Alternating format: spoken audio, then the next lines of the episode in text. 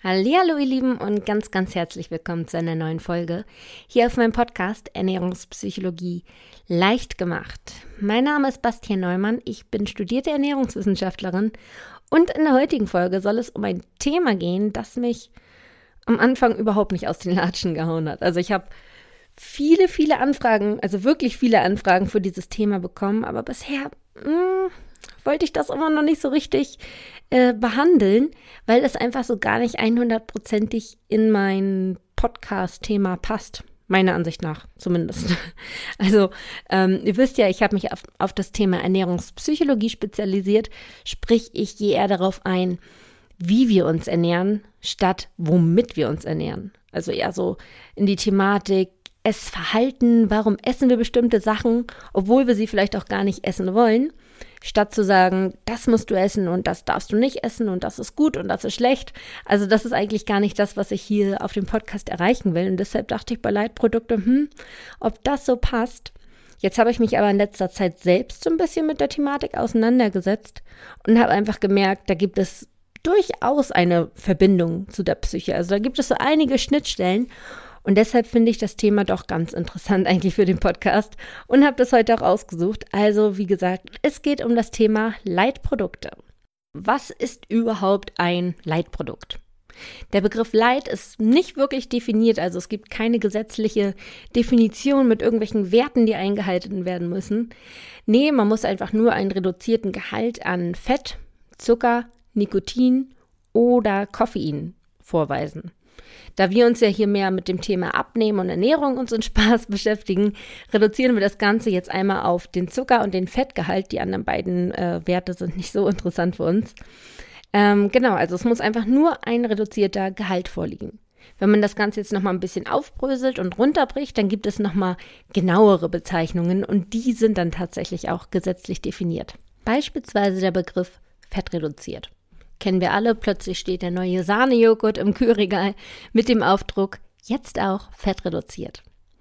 Und dieses fettreduziert besagt eigentlich nur, dass dieser Joghurt oder dieser Sahnejoghurt 30 Prozent weniger Fett hat als ein vergleichbares Produkt. Also fettreduziert bedeutet, bedeutet immer mindestens 30 Prozent weniger Fett. Beim Begriff Energie reduziert sieht es recht ähnlich aus. Also Energie ist ja quasi immer ein Synonym für Kalorien. Kalorien ist ja die Einheit für Energie. Das heißt, ein energiereduziertes Produkt hat mindestens 30 Prozent weniger Kalorien als ein vergleichbares Produkt. Und zu guter Letzt gibt es auch noch den Begriff energiearm. Und dieser Begriff besagt, dass das Produkt maximal 40 Kalorien pro 100 Gramm haben darf. Beziehungsweise es gibt auch nochmal eine Unterscheidung zwischen festem Produkt und einem flüssigen Produkt. Also die 40 Kalorien gelten für ein festes Lebensmittel und für ein flüssiges Lebensmittel heißt es maximal 20 Kalorien pro 100 Gramm. Erst dann darf es sich fettarm nennen. So, jetzt aber genug mit irgendwelchen Zahlen und Werten. Äh, ihr müsst euch das auch gar nicht unbedingt merken. Es soll euch einfach nur mal eine Idee geben, was denn überhaupt hinter diesen Begriffen steht. Und jetzt legen wir eigentlich mit dem richtigen Thema los was sind überhaupt Leitprodukte und welchen Sinn haben sie überhaupt? Also die Idee hinter den Leitprodukten ist gar nicht mal so dumm. Weil jeder, der schon mal abnehmen wollte oder abgenommen hat, weiß genau, dass man ja schon hin und wieder ein bisschen verzichten muss. Man muss ein bisschen zurückstecken, man kann nicht alles in endlosen Maßen essen, sondern muss hin und wieder mal sagen, hm, nee, das, das reicht jetzt. Obwohl man vielleicht noch weiter essen wollen würde oder mehr essen wollen würde. Ähm, und da kommt jetzt die Idee der Leitprodukte. Leitprodukte sind quasi die gleichen Produkte, nur in einer leichteren Variante, also meist mit weniger Kalorien oder weniger Fett ähm, sodass man die weiterhin essen kann. Also wenn man zum Beispiel morgens gerne Brot mit einem schönen Käse isst, der aber leider etwas fettig ist, dann kauft man einfach die Light-Variante, spart sich Fett ein und darf weiterhin den Käse essen und kann dabei abnehmen. Denn es hat ja, wie gesagt, weniger Fett, sprich weniger Kalorien. Das heißt, es wird, ein negative, es wird eine negative Energiebilanz erreicht, genau das, was man beim Abnehmen braucht. Und schon klappt die ganze Geschichte. In der Theorie klingt das super und ist auch echt eine coole Sache an sich. Jetzt muss man aber so ein bisschen hinter die Kulissen schauen und gucken, okay, ist das denn alles wirklich so gut, was da in der Leitbranche so abgeht? Ist das wirklich abnehmfreundlich oder sollten wir das Ganze lieber meiden? Um das beurteilen zu können, finde ich, muss man einfach so ein bisschen erstmal gucken, wie werden Leitprodukte eigentlich hergestellt? Also wie wird das überhaupt ermöglicht, dass wir so viel Fett einsparen können, Kalorien einsparen können und dabei trotzdem ein, ja, ein leckeres Lebensmittel haben? Und da gibt es im Grunde genommen eigentlich drei ja, lebensmitteltechnologische äh, Verfahren, wie man das quasi umsetzt. Zum einen ist es, dass, äh, ja, wie gesagt, bei der fettarmen Variante Fett entzogen wird. Jetzt ist es allerdings so, dass Fett ein wahnsinnig wichtiger Geschmacksträger ist. Das heißt, wenn man Fett entzieht, würde das Produkt überhaupt nicht mehr schmecken. Im Umkehrschluss heißt es, man muss irgendwas dazugeben, dass es quasi wieder geschmacksvoll wird. Und das ist in der Regel ein kohlenhydrathaltiges Bindemittel. Also wenn wir jetzt wieder mal beim Beispiel des sahnigen Joghurts sind, dann äh, wird dieser sahnige Geschmack, dieses sahnige Gefühl wiederhergestellt, indem man ein kohlenhydratiges Bindemittel dazu gibt. Und das ist im Grunde nichts anderes als Zucker. Das heißt, wenn etwas fettarm ist, wird meist Fett herausgenommen und stattdessen Zucker dazugegeben. Und ja, ob das nun wirklich gut ist oder nicht, hm, muss man mal schauen. Die zweite Variante ist, dass, einem, dass dem Produkt einfach Wasser hinzugefügt wird oder Luft. Also im Prinzip wird das Produkt einfach nur verdünnt. Wasser hat ja auch keine Kalorien, Wasser ist billig, also macht das ja für die Lebensmittelindustrie sehr viel Sinn, einfach Wasser dazu zu geben. Der dritte Punkt ist, dass man Zucker durch Zuckerersatzstoffe austauscht. Also weg mit dem hochkalorischen Zucker und rein mit Süßmitteln, die einfach keine Kalorien haben. So kann man Kalorien einsparen. Das sind so die drei Verfahren, die ja so der Regelfall sind, sag ich mal, in der Leitbranche, wie man das irgendwie umsetzt, dass ein Produkt entweder fettarm ist oder energiearm. Jetzt bleibt natürlich noch die Frage der Fragen, bringen Leitprodukte denn überhaupt etwas? Bringt es etwas, sein guten, fettigen Käse durch die Light-Variante zu ersetzen, kann man dadurch wirklich abnehmen und dabei trotzdem noch das gleiche essen. Da muss man einfach mal schauen, was machen die Leitprodukte mit uns. Ich schaue das jetzt erstmal auf physiologischer Ebene an, bevor ich auf die psychologische Ebene gehe. Also fangen wir erstmal an mit den körperlichen Funktionen. Die fettarme Variante damit will ich jetzt einmal einsteigen. Fett, habe ich ja eben schon gesagt, ist ein super wichtiger Geschmacksträger, aber nicht nur das, sondern Fett ist auch einfach super wichtig für unseren Körper. Also wir brauchen Fette, um zu leben. Es gibt ganz viele essentielle Fettsäuren, die wir aufnehmen müssen, um weiter funktionieren zu können. Fette sind daneben auch noch super sättigend. Also wenn wir einen richtig schön fettigen Käse essen, dann befriedigt uns das über mehrere Stunden und wir haben gar keine Lust mehr zu essen. Beim fettarmen Produkt jedoch ist das dann nicht mehr so gegeben.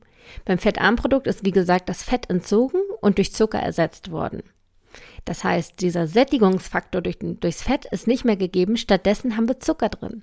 Und Zucker, habe ich ja auch schon mal in ein paar anderen Podcast-Folgen erwähnt, löst sogar Heißhunger aus, zumindest wenn es ein kurzkettiger Zucker ist, was in diesem Fall gegeben ist. Denn meist handelt es sich bei diesem Füllstoff um Maltodextrin, ein geschmacksloser Zucker. Also der ist jetzt noch nicht mal süß, sondern hat einfach in erster Linie eine Bindefunktion.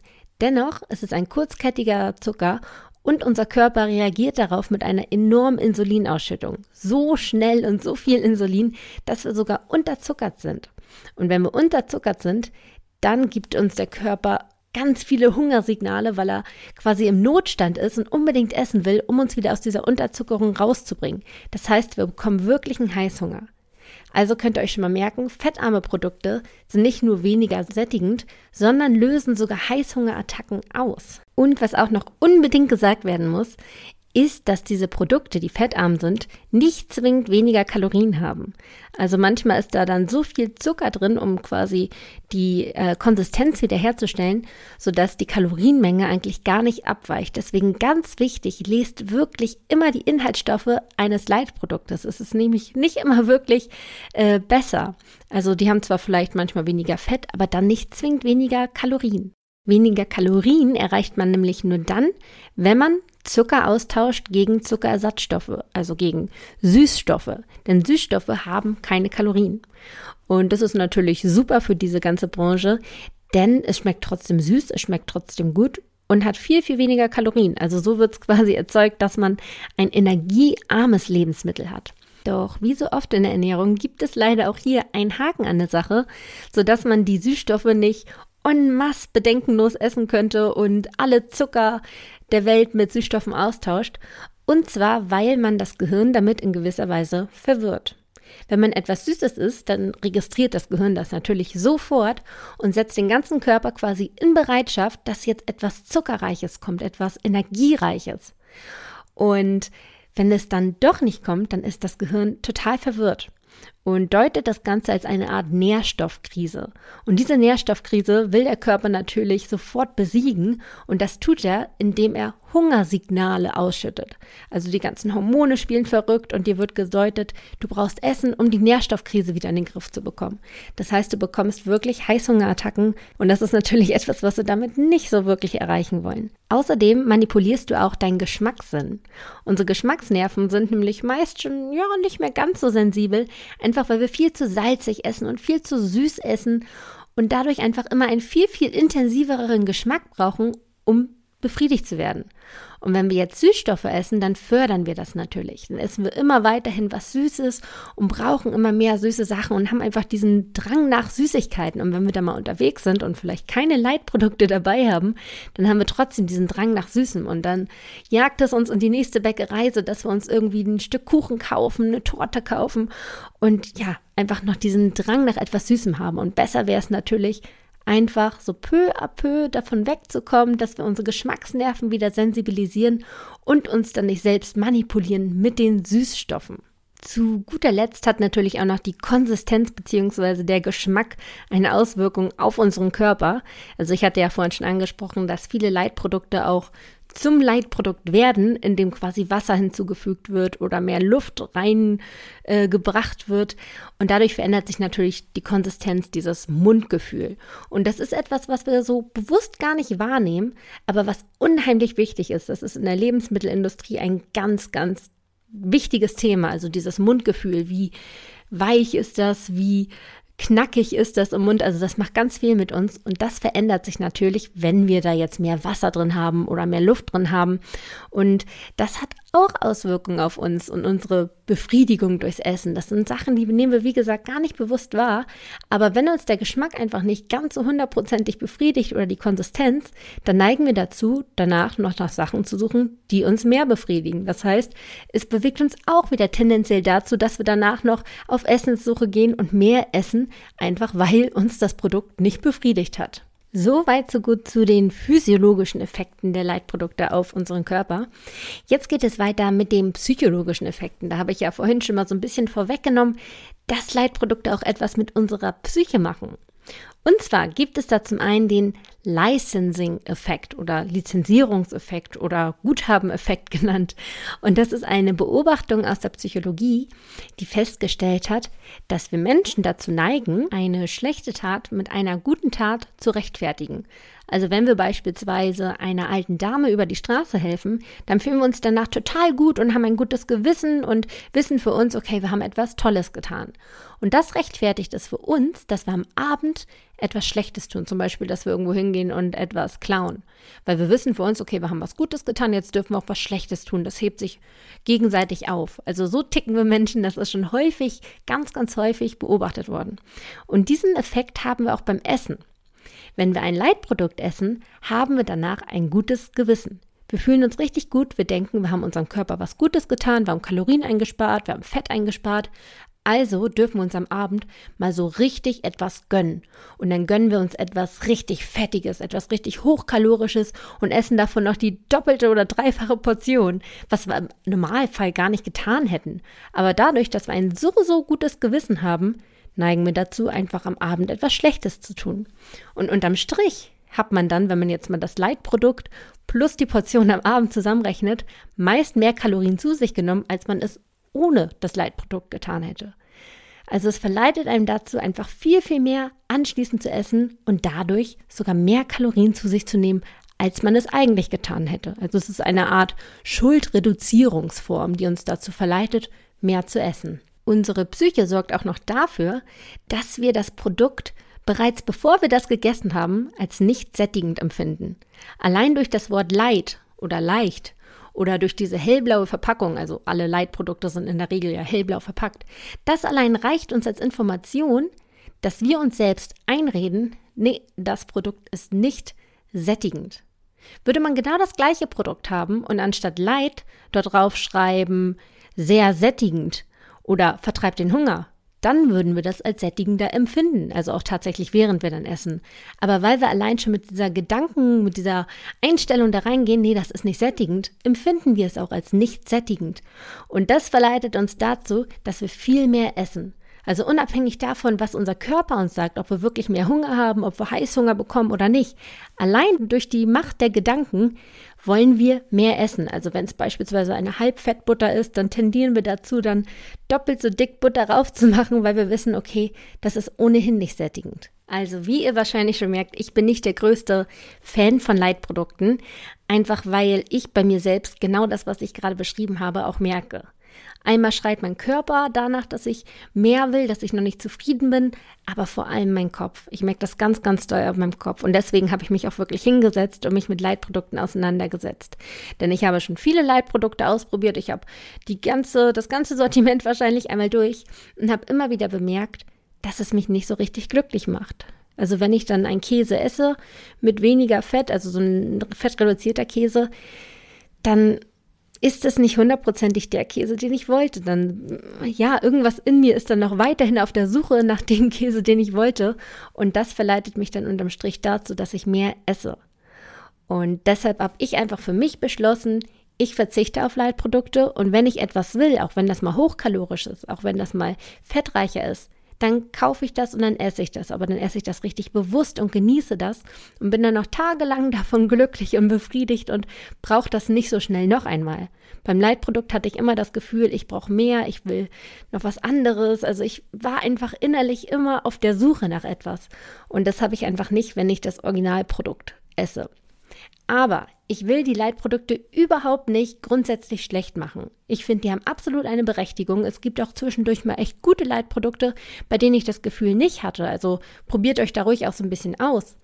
Aber was ich auf jeden Fall nochmal sagen möchte, also ein Appell an euch da draußen, wenn ihr Leitprodukte kauft und esst, dann vergleicht auf jeden Fall die Inhaltsstoffe. Denn wie ich schon mal vorhin gesagt hatte, Leitprodukte sind nicht unbedingt kalorienärmer. Ich hatte tatsächlich schon mal ein Produkt in der Hand, das war ein Kakao der in der Light-Variante mehr Kalorien hatte als in der ursprünglichen Variante. Deshalb seid da wirklich immer aufmerksam, lest das und wenn ihr mal Leitprodukte esst, dann achtet mal wirklich bewusst auf euch, was das mit euch macht, ob ihr anschließend zufrieden seid und befriedigt seid oder ob ihr immer noch das Verlangen habt, mehr zu wollen.